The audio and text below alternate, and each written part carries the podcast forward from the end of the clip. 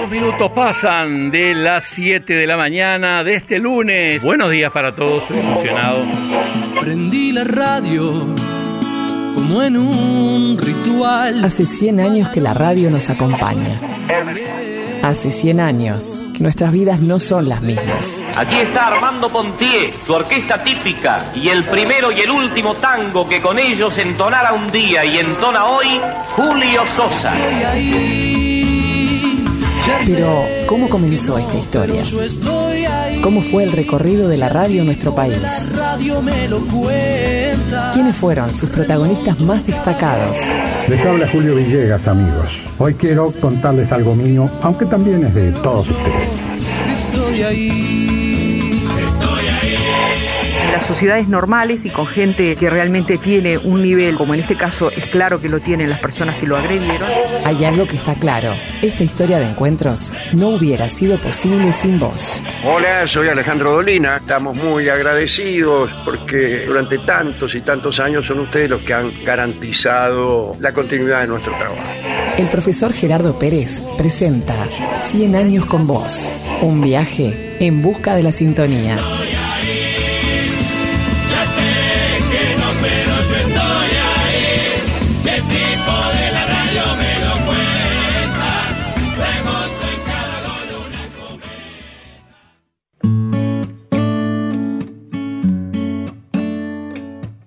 Solé fue el más grande relator que tuvo el fútbol uruguayo desde que comenzaron a transmitirse los partidos en el Mundial de 1930. Y tenía una gran capacidad para detectar cosas y establecer realidades. Yo, por ejemplo, entré a trabajar en octubre de 1968. Me hicieron una prueba que fuera al equipo mexicano que estaba aquí en Montevideo y que jugaba contra Uruguay. Le ganó 2 a 0 después y yo cubrí ese vestuario. Y traje eh, grabaciones. Las escuchó, las aprobó y me dijo que empezaba a trabajar el domingo. Cuando estábamos saliendo y me despedía del- de, la, de la oficina donde estaba Radio Sarandí en la calle Enriqueta Conti Riquet 1282, hoy el local está tomado por el canal 12, me dice, ¿y usted cómo se llama? ¿Qué nombre tiene? Digo, bueno, mire, mi nombre es Andrés Garrido, porque todo el mundo me decía Andrés, que me habían puesto Andrés por mi abuelo español que había venido como emigrante en la guerra del 18. No tiene otro nombre porque Andrés no me gusta. Digo, bueno, yo me llamo Atilio Andrés Garrido. Ah, no, usted se va a llamar Atilio Garrido porque la gente lo va a identificar con Atilio García, va a decir que usted es de, de Nacional, que está mezclado con Nacional y que esto, que aquello. Claro, todavía Atilio García era un ídolo porque se había retirado en el año 51, estamos hablando del 58. Pero así fue que murió Andrés Garrido y nació, gracias a Solé, Atilio Garrido.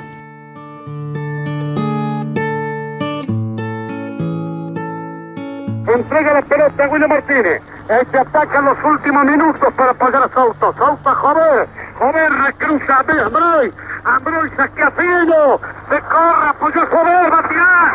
Y tiene el tanto. ¡Tire! ¡Gol! ¡Gol! ¡Gol! ¡Gol uruguayo!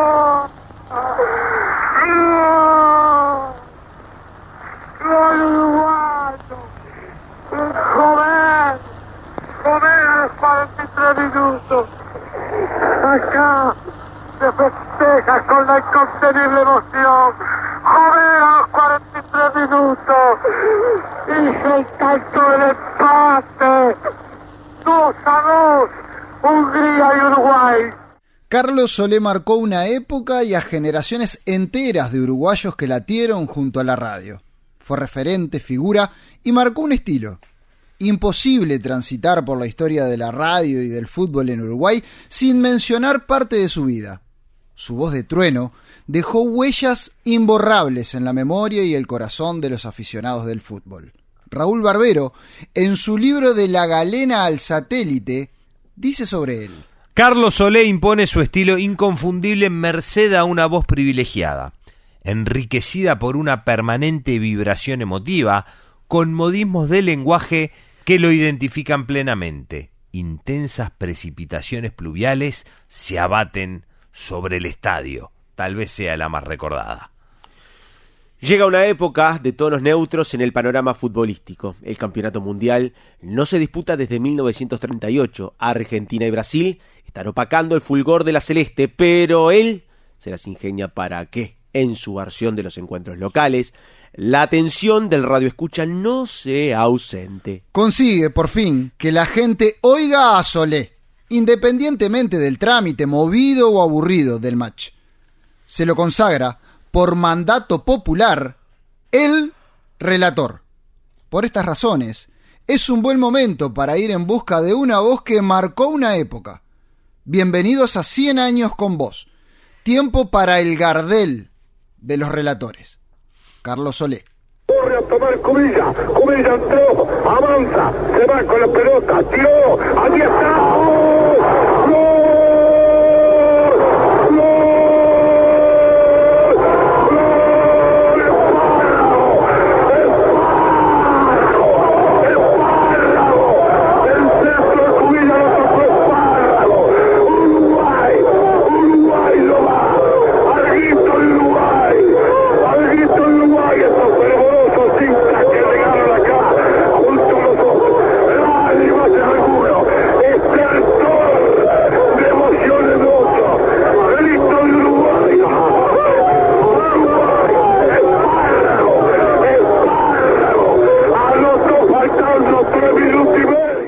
Don Carlos Solé se ha hablado muchísimo y a riesgo de, no reiterar y más allá de que me traicione la emoción, había cuenta que comencé, y disculpen la autorreferencia, comencé mis actividades en 1974 en Radio Sarandí junto a él. Y claro, golpea, sobre todo en la época de la pandemia y con otras referencias cuando estuve en Buenos Aires, eh, busqué muchos datos y la verdad que he llegado a la conclusión que para la radiotelefonía en el Río de la Plata, para la radiotelefonía deportiva en América, en América del Sur, pero fundamentalmente para Río de la Plata, hay dos hombres claves, don Carlos Solé y Fioravanti. Los dos uruguayos. Fioravanti en Argentina, en la década del eh, 40, ya había empezado en la década del 30, y llegó a ser comentarista de fútbol también eh, prácticamente a finales del 70. ¿Qué pasa con Solé y con Fioravanti? Los dos generan escuela. Los dos generan escuela. E incluso las maestras, los profesores le pedían a sus alumnos que escucharan a Fioravanti cómo conjugaba los verbos,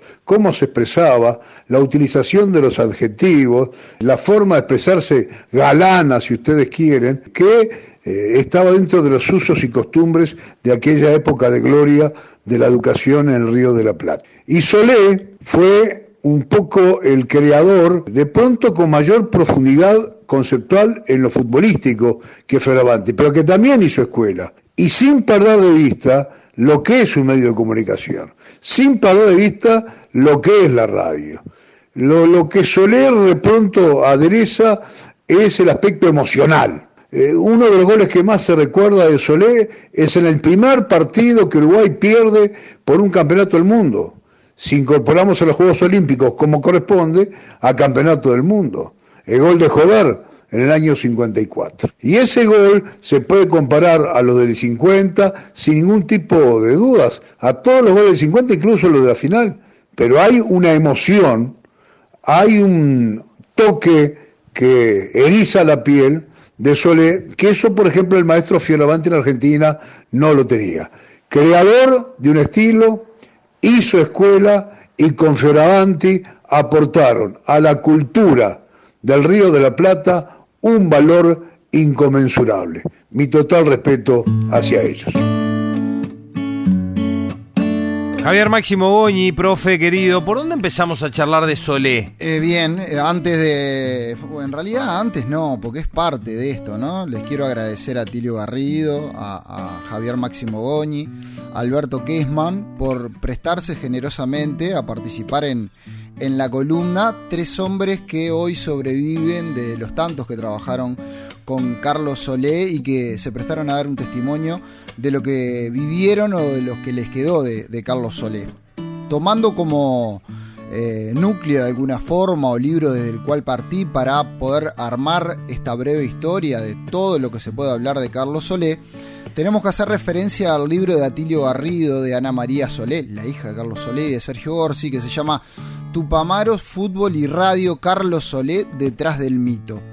Es un libro que es súper interesante, que tiene un montón de datos producto de una investigación profunda de Atilio Garrido y me pareció oportuno comenzar por este pasaje porque guarda varios elementos que ya empiezan a, mostrarnos cómo fue el inicio de la vida de, de Carlos Solé y de alguna forma lo va a determinar en ciertos pasajes de su vida futura. Y dice, en la zona del Paso de las Duranas, un día cualquiera, de un mes cualquiera, de un año cualquiera, en una casita humilde del barrio espeso de los obreros, nació un ciudadano oriental, hijo de padres y madres italianos. Sus nombres y apellidos quedaron perdidos en la noche de los tiempos.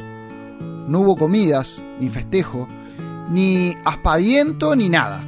Tampoco inscripción en la oficina del registro civil estos casos eran comunes en aquel tiempo en los barrios muy carenciados. Aquel séptimo niño de la pareja de italianos de origen humilde, que nació al despuntar el siglo XX, tenía particularidades que se fueron revelando a medida que se producía su inevitable crecimiento en medio de la pobreza. Y bueno, como ustedes pudieron observar y pudieron escuchar, tiene varios eh, elementos que nos habla del inicio de la vida de, de Solé, y, me gusta mucho una parte en realidad porque, porque habla de una época pasada en donde todo era tan diferente a lo que pasa hoy, ¿no? Esto de que en, en muchos barrios con familias pobres, con muchas carencias, muchos papás decidían entregar a sus niños en el entendido de que iban a pasar mucho mejor en esa otra familia. Esto es lo que le pasa a Solé. Es el séptimo hijo de una familia de italianos muy pobres que empieza en un vínculo con otra familia que tenía un almacén en la zona y que tenía un mejor pasar económico, que le solicitan que se críe con ellos, Carlos Solé, y estos italianos le entregan a este niño, ¿no? Eh, y, y, esta vida y este recorrido de Solé y este mito de Solé se apoya en, algunos errores que la investigación de Atilio Garrido va echando luz. Se dice que nació un 9 de, de, octubre de 1916 y se dice, y esto lo digo porque en realidad lo anotaron en 1930. Sus papás adoptivos fueron a anotarlo en 1930 y se estima hasta el momento que esta, por lo que le dijeron, era la, fecha de su nacimiento. Aunque hay quienes sospechan que tenía algún año más, pero como era muy concreto, le servía esa fecha como para aparentar un poco menos de, edad. Sus padres adoptivos fueron José Solé y Mariana Espínola. Él a los 18 años va a ingresar al servicio de meteorología.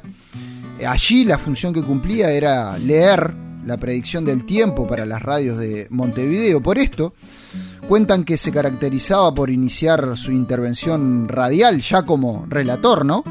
Realizando una detallada descripción del estado del tiempo utilizando la terminología correcta para llamar a las nubes por su nombre. Por esto, Atilio Garrido dice que...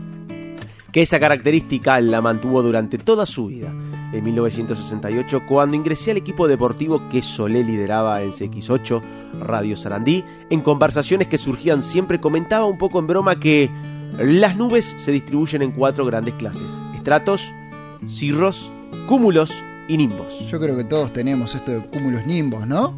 Este, y que seguramente viene eh, de Carlos Solé. También se cuenta que desde muy pequeño, un familiar cuenta esta anécdota, familiar de crianza de, Solé, tenía una gran soltura y un gran sentido del humor y que, y que hacía algo muy particular. Fíjense lo que hacía en las reuniones familiares. Siendo un adolescente, dicen, en los cumpleaños y en las reuniones familiares, agarraba una botella como si fuera un micrófono y comenzaba a transmitir un partido imaginario con equipos integrados por todas las mujeres de nuestra familia por lo que cuentan, esa actuación de Solé, muy jovencito, era desopilante. Porque en aquel tiempo inventar una cosa así, cuando a todos los niveles sociales las mujeres no querían saber nada con el fútbol, era algo que causaba risas en las reuniones familiares por lo novedoso e inaudito. Profe, mira qué, linda anécdota. ¿Cuál sería, o el registro, o la investigación, el primer partido que, que, que, Sole relató? Es, es eh, también esto súper interesante y cómo a partir de un dato tan simple se puede generar una polémica, si podemos llamarle de esta forma, ¿no? Datos encontrados que por otra parte es también o fue también generado por el mismo Solé, que en diferentes entrevistas dio partidos diferentes de su primer relato. Si ustedes buscan Claro. ahora y los que están del otro lado escuchando, buscan en este momento, ponen Carlos Solé, le salta a Wikipedia y miran y dice que el primer partido que relató Solé fue un 2 a 1 de Bellavista, en donde Bellavista vence a River en el Parque Central un 12 de octubre de 1935. Lo interesante de esto es que Atilio Garrido empieza a investigar sobre este dato y se encuentra con que este no fue el primer partido de Solé. Primero, porque eh, en el diario El País, que publicaba eh, qué radios transmitían cada partido, indica que el Sodre, que era la radio en donde estaba Solé en ese momento, no transmitió este partido. Eso en primer lugar, ¿no? Este, y, y después encuentra una entrevista que se le hace en el año 1946, la revista Cine, Radio y Actualidad, en donde da otro dato que él a partir de ese sí va a empezar a buscar el final, llamémosle, si es que podemos decirlo de esa forma, porque Atilio Garrido utiliza una, una expresión que a mí me gusta mucho en, en todos los trabajos de este tipo, libros, investigaciones, que los trabajos siempre están en construcción. ¿no? Hay libros en construcción y siempre se le puede agregar otro tipo de, Lógico. de datos. Y miren lo que decía esta nota de cine, radio y actualidad sobre Solé. Dice, y no hay nada extraordinario en su vida antes de vincularse a la radiodifusión. Era estudiante aventajado cuando en octubre de 1937, mes de su cumpleaños, ingresó al Sodre como relator deportivo. Entonces, ahí ya tenemos un año diferente, ¿no? Y este dato de 1937 y del Sodre, Atilio Garrido lo empieza a superponer con otro, que fue el de cuándo dejó de relatar el antecesor de Carlos Soré, es decir, Domínguez Riera, Ignacio Domínguez Riera.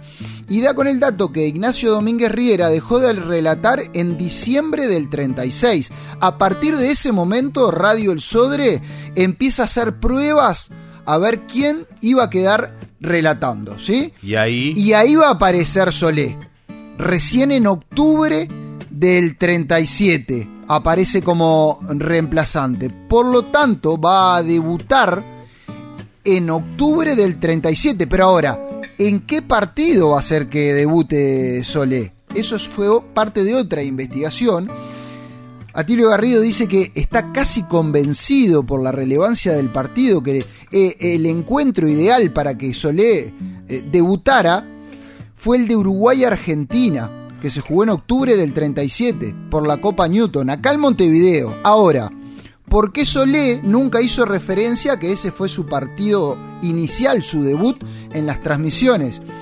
Y porque Uruguay perdió 3 a 0 en Montevideo y Solé estaba siempre en esos detalles. Esto decía Tilio Garrido. Basado en el conocimiento personal y la relación de trabajo que mantuve con él desde octubre de 1968 hasta el día de su muerte, puedo afirmar que es muy probable que de exprofeso haya sepultado este episodio. Solé era un intuiti- intuitivo, con una gran capacidad innata de lo que hoy se conoce como marketing. Lo comprobé en decenas de ocasiones. Entonces, reconocer este gran clásico del fútbol rioplatense como su primera narración radial equivalía a quedar asociado a una dolorosa derrota por goleada frente a los argentinos. El razonamiento no tiene la sustentación de los documentos. Debe ser manejado tan solo como una hipótesis muy posible. Ya lo ven, ¿no? Que estaba absolutamente todo. Incluso este, Solé habla de diferentes eh, partidos en los cuales eh, debutó y eso confunde mucho más al que quiere hacer o llevar adelante una investigación de ese inicio. Lo cierto es que él trabaja en el Sodre hasta el año 46, del 37 al 46. En el 46 empieza en Radio Sarandí hasta el 75. Ustedes fíjense 29 años. que son 29 años en Radio Sarandí, más los del Sodre, ¿no? Él iba rumbo a los 40 años eh, relatando de, form- de forma ininterrumpida y siendo la voz de Uruguay.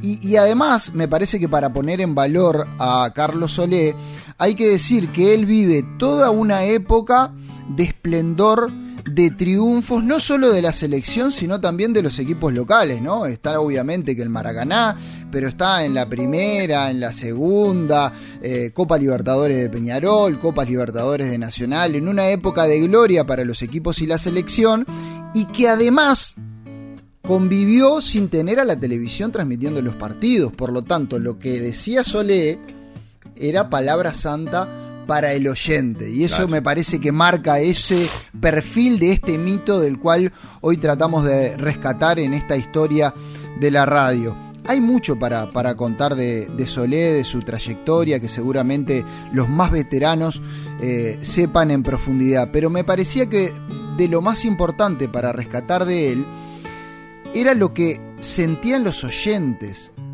a la hora de escuchar a Solé. Y por eso me quedé con una carta que escribió en este libro al cual hacemos eh, referencia a Tilio Garrido, un historiador de fútbol, Pierre Arricci, que referido a Carlos Solé, dice lo siguiente, y hay algunas partes que, que saqué porque era tan extensa, pero tenía muchas partes riquísimas realmente para compartir con todos ustedes. Dice Arricci, yo no tuve ningún contacto con hechos de la vida de Solé. Me unió al máximo relator el mismo vínculo distante, pero entrañable, que vivieron muchos chiquilines del Uruguay de mi época. Fui un oyente, un niño oyente, que escuchaba los partidos que me contaba su envolvente voz, con la radio a transistores en la mano y en los pies la pelota de cuero color whisky de gajos grandes que me ilustraba mi padre. Eso ritmó mi infancia. Cada fin de semana, a excepción de las raras veces en que un tío me llevaba al centenario a ver un clásico, yo vibraba con Solé. No recuerdo la marca de aquella radio chica de plástico gris cuyo volumen aumentaba cuando Solé abría su exposición. Me veo en el fondo de la casona de mis abuelos maternos, en Roque Graceras, casi frente a la capilla San José. Si estaba lindo, instalaban sillas en el balcón que desde lo alto de su medio piso se abría a la brisa de la playa oculta, y mientras conversaban tomando el té y mirando a la gente pasar, yo me quedaba solo. Me quedaba solo es una manera de decir. Estaba con Solé, con las muchedumbres del estadio, con los 22 jugadores del encuentro y sobre todo con los 11 míos los tricolores. Es que Solé convocaba el partido con su carraspeo, haciéndome llegar el espíritu del encuentro, esa mezcla de los pensamientos activos de todos los jugadores en un solo que los sobrevuela. En eso radicaba la diferencia, lo que siempre me hacía volver a CX8 aunque mi equipo fuera perdiendo. Solé me transmitía el partido pensante. No me refiero al pensamiento de fútbol, en el sentido que le da un comentarista o un entrenador cuando analiza lo que ya pasó o lo que puede llegar a pasar. Me refiero al pensamiento del futbolista, al pensamiento que se desarrolla en la acción misma, que a pinceladas individuales se vuelve colectivo y durable, como si los 22 jugadores se fusionaran en un mismo problema, en la misma lucha interior de un único ser en el tono insinuante, en la búsqueda de la palabra, en las pausas que entrecortaban el relato como el tiempo que transcurre el pase.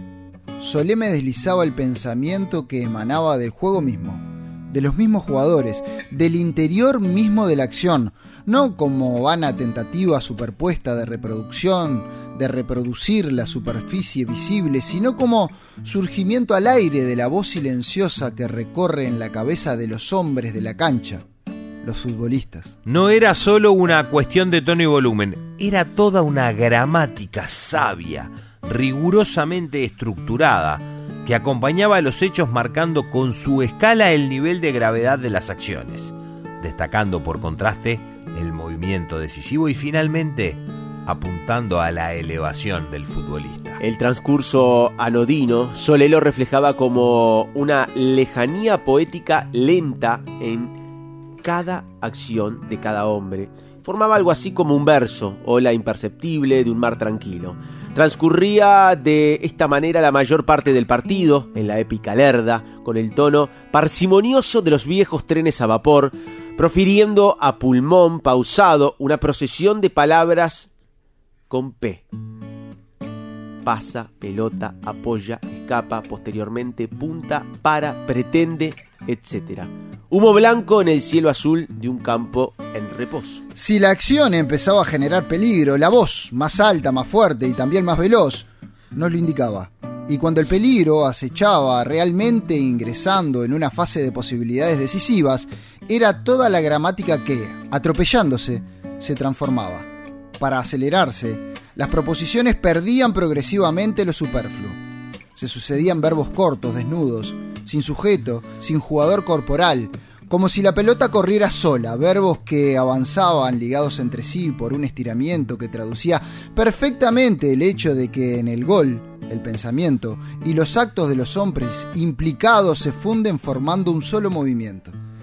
Estas frases telegráficas adquirían entonces una forma que no nos enseñaban en la escuela, una forma urgente, propia de un tiempo fulgurante que escapa a la palabra, como el rayo instantáneo de un boceto de Rembrandt. Después del grito de gol, Sole desplegaba lo mejor de su arte, en la descripción retroactiva de los hechos. Evitando la vana tentativa de presentarnos un esquema visible, destacaba la esencia peculiar del tanto, librándolo de la ceguera de la banalidad y elevándolo cuando el contexto se prestaba al nivel de lo altamente humano y de la literatura. Era entonces Homero, con imágenes más verídicas de lo que había captado el hincha con los ojos, nos abría al entendimiento del gol como hecho histórico y obra artística. Así, el relato se ponía a la altura del suceso de la cancha, y el suceso de la cancha adquiría una nueva realidad, su dimensión eterna. Solé no transmitía solamente la graduación de la tensión a nivel de la jugada, instilaba también continuamente el suspenso general del partido. Escuchando a Solé, uno sabía quién dominaba, quién iba a meter un gol. Con Solé, las victorias maduraban y los goles germinaban desde el fondo de una historia profunda para volver a ella. El oyente aprendía así, solo de oídos y antes que nadie, cuándo y cómo los vientos daban vuelta. Se me ocurre que esa inteligencia intuitiva propia de quien capta la verdad de la lucha futbolística, en el oculto entramado de lo anímico y lo mental, no le venía de su tránsito por el oficio meteorológico, sino de los abismos de su propia historia personal, de sus más lejanas y sumergidas pérdidas. Solé transmitía para todos nosotros, claro está, pero sobre todo para sus más queridos fantasmas. Tengo la convicción de que desde la cabina, nido del fondo de sí mismo, cantaba sus metáforas en dirección a sus hermanos perdidos. Suponía con grandes chances de certeza, y a veces lo sabía, que entre el público intangible estaban ellos, y que detrás de esa poesía que buscaba, en las acciones de la cancha, la verdad escondida de los hombres, se hallaba el niño extraviado, tanteando lo invisible. Al ataque Espárrago que anotó el último gol del partido aquí en Lima. Espárrago marcado por Malvernay, Pachamé, Espárrago a Cubilla. Se viene Cubilla por el sector izquierdo, marca Paraná, escapó, va a entrar, entró y escapó y el ingresar, gran jugada, tiró.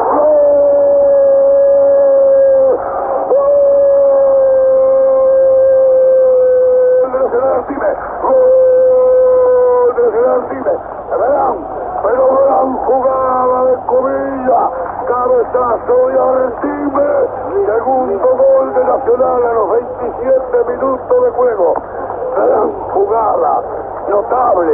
Esa que salen sin pizarrón. Desviando hombres. Y se la colocó en la cabeza de Artime como diciendo ahí lo tenés.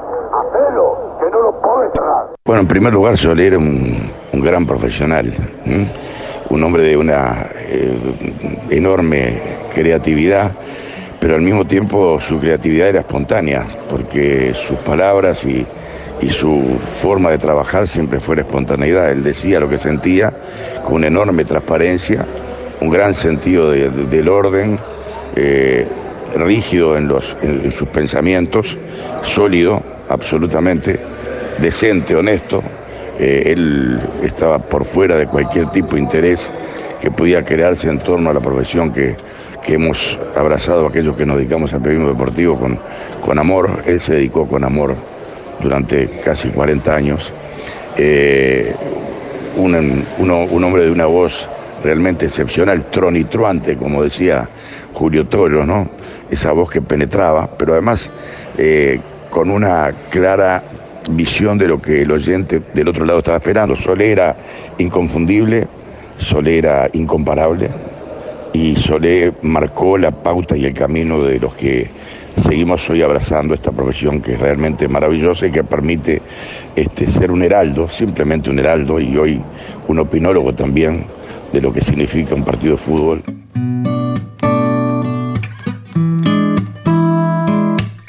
Bueno, ¿cuánto para conversar de Carlos Solé? Pero Qué por aquí le ¿eh? vamos poniendo punto final a esta columna que como siempre hacemos, les pido a ustedes que eh, me digan, ¿no? Como siempre hacemos. Si digo Carlos Solé, Leo, digo. Un genio del relato.